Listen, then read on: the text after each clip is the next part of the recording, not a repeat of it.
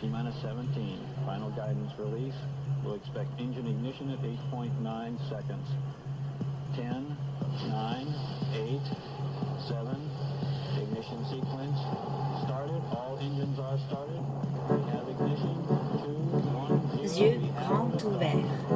C'est le podcast du média des jeunes écologistes qui vise à donner la parole à toutes les figures qui incarnent cette grande idée qu'est l'écologie. Idée qui se dessine dans le paysage culturel et politique actuel comme la seule voie porteuse de renouveau et d'espoir dans un monde de plus en plus écartelé entre les tentations de repli et les dynamiques persistantes d'une volonté de croissance et de puissance.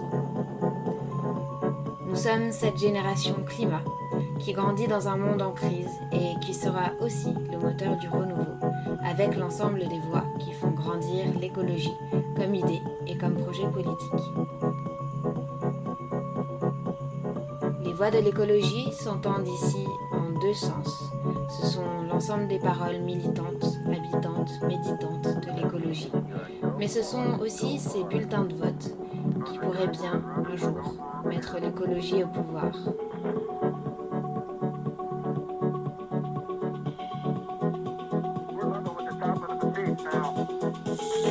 Au cours de ce podcast, nous allons donc essayer de défricher les voies V-O-I-E-S de l'écologie en compagnie des femmes et des hommes qui, aujourd'hui, font bouger les lignes en pensant et faisant advenir le monde de demain.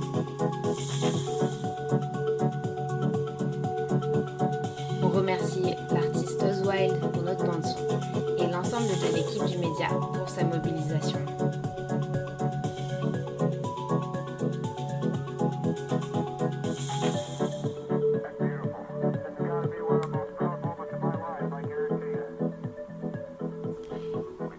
Spécial municipal, entre janvier et mars 2020, on fait le tour des communes et des campagnes. Pour cet épisode du Tour des communes, nous sommes à Mulhouse. Première ville du Haut-Rhin avec plus de 100 000 habitants, la mairie est passée de la gauche socialiste au centre-gauche pour finir à droite. Lors de notre venue à Mulhouse, le collectif Mulhouse Cause Commune, regroupant des partis politiques de gauche et écologistes et des citoyens et citoyennes, organisait une journée dédiée au climat. Au programme, Vélorussion, fresque pour le climat et tractage auprès des jeunes venant de recevoir leur première carte électorale. À cette occasion, nous y retrouvons Loïc Minery, tête de liste de Mulhouse Cause Commune. Au local de campagne, Loïc nous parle d'abord de Mulhouse, de son histoire et de ses problématiques actuelles liées notamment à la désindustrialisation et aux suppressions successives d'emplois dans l'usine Renault locale. Tout ceci fait de Mulhouse une ville de diversité et de richesse, du fait aussi de sa proximité avec la frontière suisse et allemande. Nous revenons aussi sur le parcours de Loïc, la construction de ce collectif pour les élections municipales, pour ensuite s'intéresser davantage au programme porté, notamment la réhabilitation de la politique locale auprès des habitants, alors que celle-ci a été mise à mal par la majorité municipale de droite de ces dernières années. Il s'agit d'être bien plus ambitieux en termes d'éthique et de transparence. À Mulhouse, nous retrouvons la conjugaison des urgences de notre temps, urgence climatique, urgence sociale et urgence démocratique. Bonne écoute Bonjour. Ben, bonjour à tous les jeunes écolos, et aux moins jeunes d'ailleurs aussi. Ok, et est-ce que, est que tu peux nous retracer ton parcours en deux moments importants, et euh, notamment comment tu es arrivé à l'écologie politique et, euh, et, à être candidat euh, à ces élections municipales? Alors, au niveau de mon parcours, je pense qu'il y a déjà un moment, c'était l'engagement associatif qui a fait que j'ai basculé ensuite dans l'investissement politique. Alors déjà, euh, rappeler que j'ai été notamment un militant de la cause du vélo, de la promotion du vélo en ville.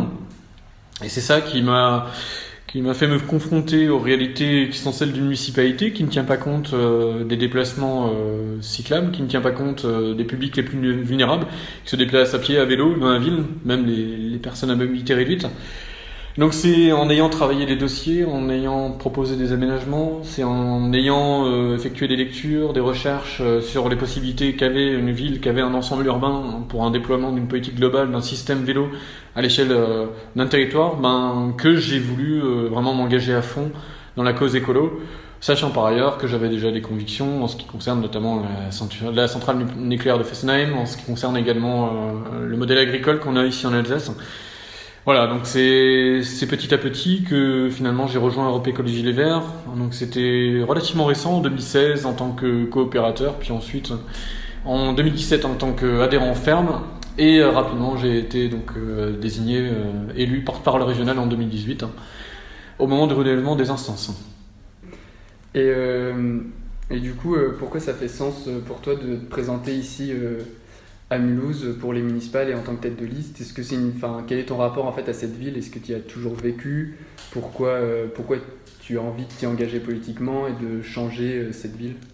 Alors c'est pas une ville où j'ai toujours vécu, j'y suis né. Euh, j'ai grandi par contre dans le nord de l'agglomération, dans ce qu'on appelle le bassin minier, du côté de Wittenheim, Kingersheim. Ce sont des, villes minières qui ont vécu la fermeture des mines, qui ont vécu une forme de désindustrialisation à leur manière, et euh, ça, c'est finalement assez en écho avec ce qui se passe aujourd'hui à Mulhouse et ce qui s'est passé dans les années 70-80 avec les fermetures d'usines au moment de la crise. Et notamment là aujourd'hui avec euh, les emplois qui euh, sont de plus en plus rares, notamment dans le domaine de l'industrie automobile, puisque cette industrie automobile n'arrive pas à se réinventer, contrairement à ce qu'on veut nous faire croire, contrairement au gros, la grosse politique de greenwashing du donneur d'ordre désormais maintenant aux Pays-Bas. Hein. donc on voit que les emplois sont passés par exemple sur le territoire entre, entre 2005 et 2020 entre de, 15 000 à 5 000 emplois. Donc on, paye le prix fort ici à Mulhouse en termes d'emploi.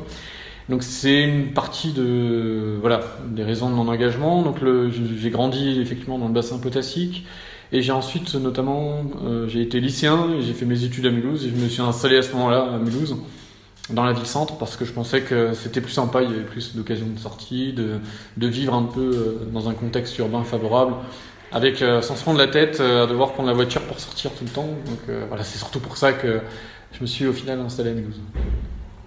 Et, et, plus spécifiquement sur les questions, enfin une question politique, c'est pourquoi tu pourquoi tu penses que c'est important dans le contexte politique de façon plus générale, mais aussi peut-être euh, par rapport au contexte politique à Mulhouse Pourquoi c'est important de s'engager euh, en ce moment, politiquement? Hmm.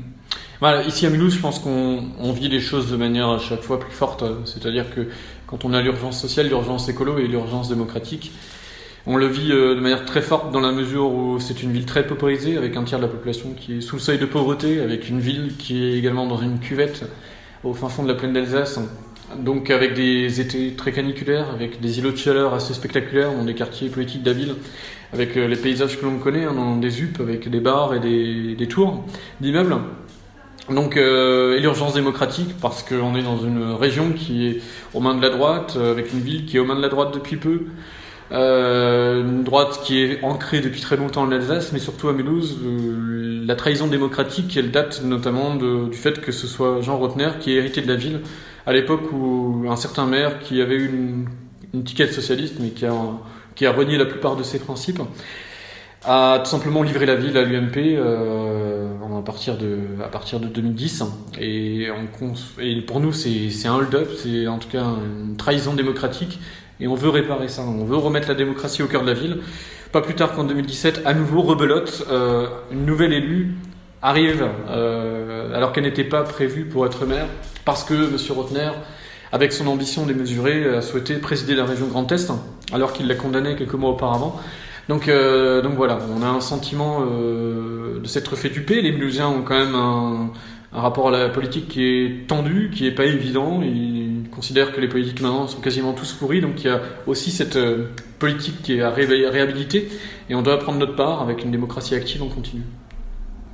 Et justement, concernant ce niveau local, est-ce que, est que tu penses qu'un maire a réellement un pouvoir d'agir et de faire changer les choses? Et euh, si c'est le cas, pourquoi? Et si c'est pas le cas, en fait, quels sont les leviers qui manquent, euh, qui manquent à, l'élu local? Hmm. bah, Il y a plusieurs niveaux de réponse dans cette question. Je pense que effectivement, un maire d'une grande ville de plus de 100 000 habitants a quand même des leviers. Il a les leviers, ben, ne serait-ce que parce qu'il a une capacité d'action qui est celle des compétences municipales et qui peut aussi avoir euh, le droit d'expérimentation. Mais au-delà de ça, je pense qu'un élu d'une très grande ville, d'une ville de plus de 100 000 habitants en l'occurrence, peut aussi, quand il n'est pas d'accord, quand il s'oppose à des politiques nationales, peut taper du poing sur la table et peut, avec euh, d'autres villes, nouer des coopérations, adresser euh, des messages forts, signer des tribunes, signer des lettres ouvertes aux différents ministères concernés éventuellement si, Il s'agit de politiques gouvernementales néfastes et pénalisantes pour notre population. Donc un, oui, un élu d'une ville de plus de 100 000 habitants, ce qui plus est un maire, a un sacré pouvoir d'agir. Simplement, aujourd'hui, cette euh, capacité à agir, elle est contrainte avec euh, des contraintes budgétaires, avec des dotations qui baissent de manière continuelle, avec un encadrement des dépenses de fonctionnement et d'investissement, avec le, programme Pacte qui vise à, encore une fois, corseter euh, l'action municipale. Donc il y a toute une politique de décentralisation à revendiquer, à, réclamer, face à un État qui se désengage de plus en plus. Donc notamment dans des villes qui sont confrontées à des problématiques lourdes d'un point de vue social d'un point de vue écolo. Euh, il faut vraiment se battre continuellement, il faut être euh, des résistants, il faut constituer une guide de protection par rapport à nos habitants qui sont souvent malmenés. Et euh, on va un peu plus. on va rester sur bien sûr Mulhouse, mais plus sur qu'est-ce qu'il faut y changer et, y apporter. Est-ce que pour commencer, tu pourrais nous définir la ville de Mulhouse par trois mots et pourquoi cela? Alors, Mulhouse, c'est déjà une ville multiculturelle. Mulhouse, c'est une ville euh, avec une tradition ouvrière. Et Mulhouse, c'est également une ville euh, créative et euh, sacrément culottée. Donc voilà, c'est pas exactement trois mots, c'est plus trois expressions, mais ça résume bien un peu l'état d'esprit des Mulhousiens. Hein. En Alsacien, on dit, excusez-moi de l'expression hein, pour tous ceux qui sont pas des adeptes de la langue, mais la langue régionale, mais ce sont des Milo c'est-à-dire des, des voyous en quelque sorte. On a toujours eu la réputation d'être une ville un peu rebelle notamment parce que la préfecture du Haut-Rhin aurait dû revenir à Mulhouse, ville beaucoup plus peuplée que Colmar, mais c'est revenu à Colmar parce que Colmar était moins agité, moins ouvrière, moins encline à manifester, à protester devant les grilles de, des représentants de l'État. Donc, euh, donc c'est ça aussi Mulhouse, résumé en quelques mots, c'est ça aussi l'esprit mulhousien qui n'a pas été perdu, mais qui est un peu euh, éteint aujourd'hui, qui est un peu, euh, qui sommeille. Et il s'agit de faire réveiller toutes ces énergies, tout ce potentiel à la fois créatif, à la fois revendicatif, et en même temps euh, formidablement euh, émancipateur pour euh, notre jeunesse qui veut s'imaginer un autre avenir que celui qui est vendu par, les élus en place, c'est-à-dire ceux qui sont obsédés par la rentabilité, la compétitivité, qui veulent absolument le développement économique et veulent un développement exogène en faisant venir des talents uniquement de l'extérieur sans compter sur leur propre population. Donc c'est ça qui, qui a retrouvé un peu, c'est repenser un avenir à la fois raisonnable, responsable, de sobriété et de, de proximité pour les habitants de, de Mulhouse. Donc euh, voilà si je résume un peu la question qui a été formulée au départ. Et euh, si euh, le 22 mars vous remportez la, mairie de Mulhouse, quelle est... Il n'y a pas de si, hein. quand on remportera la mairie de Mulhouse le, Au soir du 22 mars du coup, quelle, de quelle manière est-ce que vous vous souhaitez en fait changer la ville. En quoi, euh, en quoi ce, cette victoire transformera euh, la ville de Mulhouse?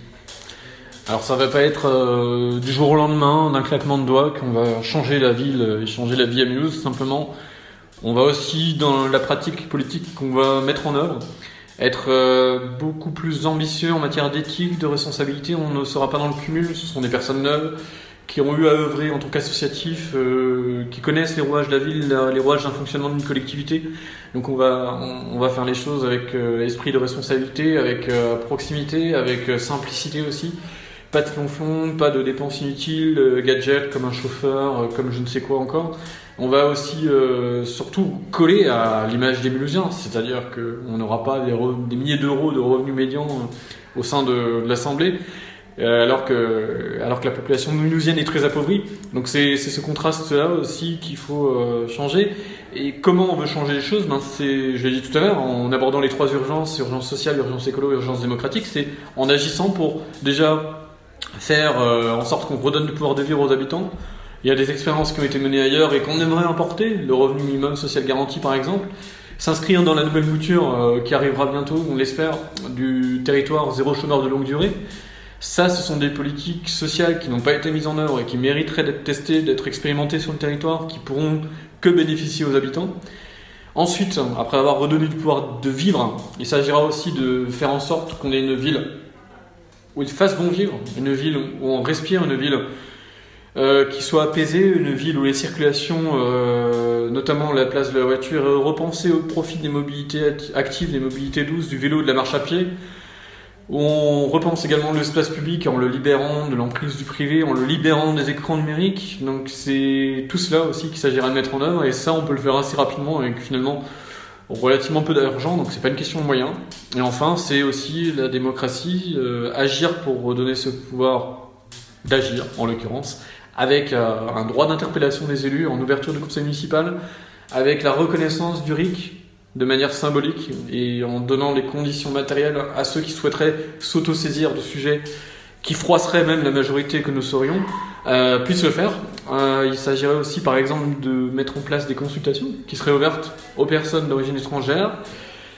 Donc, euh, voilà, c'est une politique d'ensemble, de référendums locaux aussi. Donc on a plein de leviers qu'il s'agit d'actionner pour faire respirer enfin cette ville hein, de manière générale, de manière globale.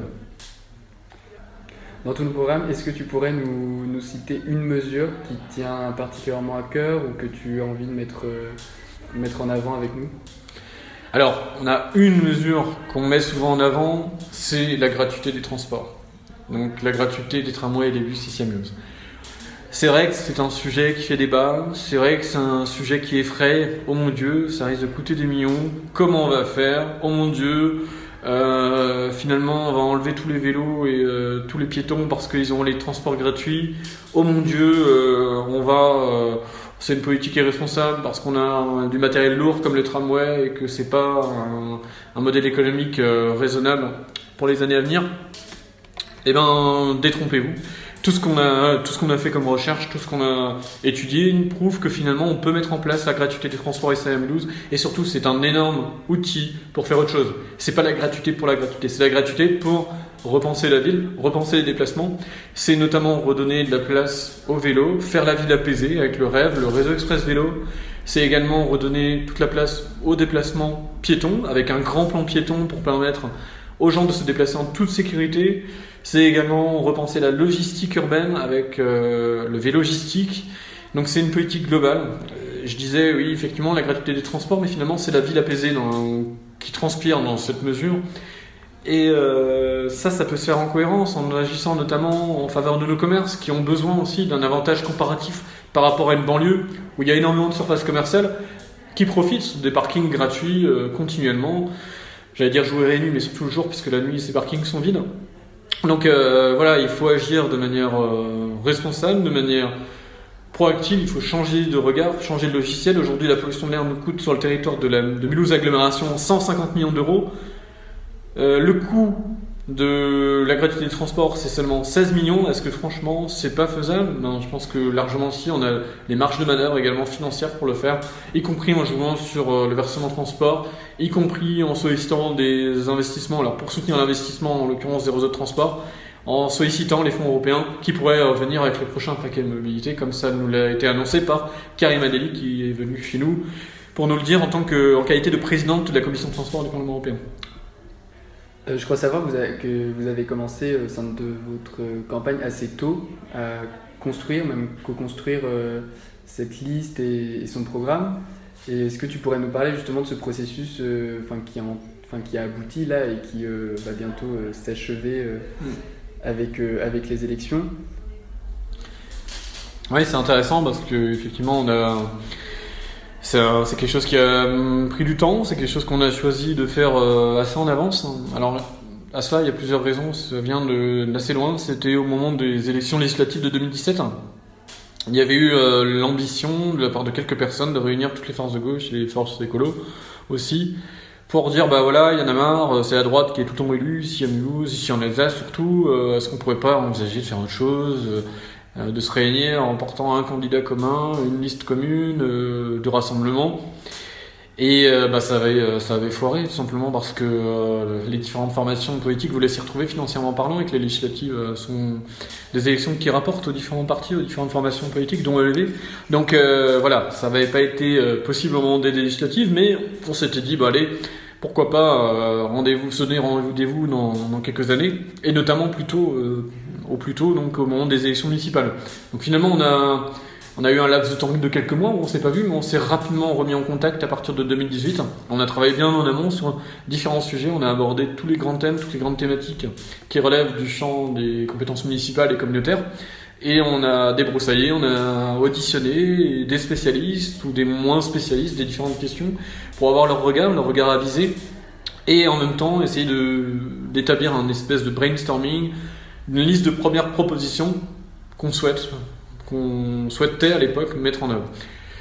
Et euh, à partir de là, on a, fini ce travail à peu près au printemps, au début de l'été 2019 maximum. On a annoncé notre liste euh, à l'été 2019, donc c'était le rassemblement effectivement d'Europe Écologie Les Verts, de Génération Point, hein, qui est venu un peu plus tard, de la France Insoumise, de, des alternatives avec Alternative Autogestion, qui est une, scission de, qui est une branche issue des alternatives au moment de leur scission en 2015, avec également euh, le Parti communiste français, et à un moment donné avec le soutien de, Place Publique, euh, voilà. Euh, chemin faisant, ben, on, s'est engueulé hein, plusieurs fois parce que c'est pas simple un rassemblement de construire effectivement un, programme avec des idées qui ne sont pas les mêmes, avec des visions qui sont très divergentes parfois. On a maintenu l'essentiel, on est arrivé euh, dans la dernière ligne droite en étant rassemblés, en étant unis, en étant fort de nos différences, mais en même temps surtout fort du projet commun qu'on porte, avec une vision qui est la même. Donc vraiment, euh, euh, on, a, on a fait fructifier ce rassemblement de départ. Et on l'a tellement fait fructifier qu'on est heureux d'annoncer de maintenant de capitaliser avec le soutien également d'urgence écologique, génération écologie de la gauche républicaine et socialiste. Voilà. Ici, il faut savoir aussi que le contexte local est particulier. On avait sollicité les socialistes locaux, mais euh, ce sont des gens qui visiblement sont plus attirés par les charmes de la République en marche et qui n'ont pas souhaité nous faire confiance. En tout cas, ils ont mal vécu le fait qu'un partenaire autrefois minoritaire puisse, des partenaires autrefois minoritaires, dans les alliances euh, qu'avait l'habitude de nouer le Parti Socialiste, puissent s'émanciper à ce point, euh, et à savoir mener notamment une liste de rassemblement des écolos de la gauche. Donc voilà, ce sont d'anciens élus qui ont une vision finalement de la vie politique assez restrictive, qui sont aux affaires depuis 10, 15, 20 ans. Donc voilà, là il y a eu euh, surtout un, clash générationnel et un clash euh, en ce qui concerne la vision très différente qu'on avait entre nous. Mais donc du coup notre, rassemblement il a été très positif, très sain. Il va de la gauche de transformation euh, finalement jusqu'à la gauche tout court en passant par la famille écolo. Voilà, donc c'est quand même un beau boulot d'avoir réussi à faire ça, d'autant plus qu'on n'a pas d'élus, on n'a pas d'élus sortants sur notre liste et qu'il y avait tout à reconstruire ici à Mulhouse. Le paysage de l'opposition a été complètement explosé, il a été, euh, il a été euh, ratiboisé par euh, aussi évidemment les mesures qui ont été prises par la majorité, avec un conseil municipal par exemple qui se tient à 14h l'après-midi, pour des élus minoritaires qui n'ont pas forcément les moyens de, de se mettre en mi-temps avec une indemnité quand même de 228 euros qui est assez ridicule pour pouvoir vivre. Donc, voilà, c'est sûr que l'opposition, elle a volé en éclats. Il s'agit de reconstruire quelque chose d'autre et surtout de gagner pour accélérer les changements et les transitions ici à Mulhouse. Euh, et, pour finir, si tu devais nous, emmener quelque part à Mulhouse, à un endroit, ce serait où et pourquoi euh, ce lieu? Alors, euh, il faut réfléchir parce que c'est pas toujours évident de sélectionner un lieu en particulier. moi, je pense surtout à un quartier qui est plutôt pas mal. Alors, certains diront que c'est un peu la rue de la soif à Mulhouse. D'autres diront c'est un peu le quartier bobo, mais en même temps c'est un quartier qui est riche, d'une vie euh, qui fait la synthèse entre toutes les richesses, richesses de Mulhouse, richesses culturelles, richesses d'origine, d'horizon, d'acceptation euh, aussi. Euh, c'est du côté de ce qu'on appelle la rue de l'Arsenal, rue des Franciscains, rue de la Loi. C'est un peu le, triangle d'or mulhousien à sa façon, triangle d'or dans la mesure où c'est ben, les gens se parlent, les gens échangent, viennent boire un verre, se détendre. voilà, tout est l'occasion de causerie, d'échanges, de dialogue. Euh. donc c'est voilà, c'est pas seulement la vie nocturne, c'est pas seulement les soirées, c'est aussi l'état d'esprit qui règne, un peu plus ouvert, un peu plus cool, un peu plus euh, ouais inclusif qu'ailleurs dans la ville euh, où c'est parfois un peu pesant. Donc voilà, il faut pas oublier que nous c'est quand même une ville où il y a des très fortes inégalités socio-spatiales, avec des quartiers très riches et des quartiers très pauvres. On a, on a autant des personnes euh, qui ont été fichées dans les Panama Papers qu'on a des gens qui sont dans une pauvreté absolue digne euh, des pays, euh, des pays en voie de développement. Donc il s'agit aussi de. Nous, ce qu'on veut vraiment, c'est refaire la ville en commun et de remettre en place ce qu'on appelle des coussures plutôt que de, couper la ville et les quartiers entre eux. Et ce quartier-là, de la rue de l'Arsenal, rue rue des Franciscains, rue de la Loi, c'est vraiment la jonction de ces mondes. Mais en même temps, c'est ce qui peut les réunir plus que les opposer. Voilà. Merci.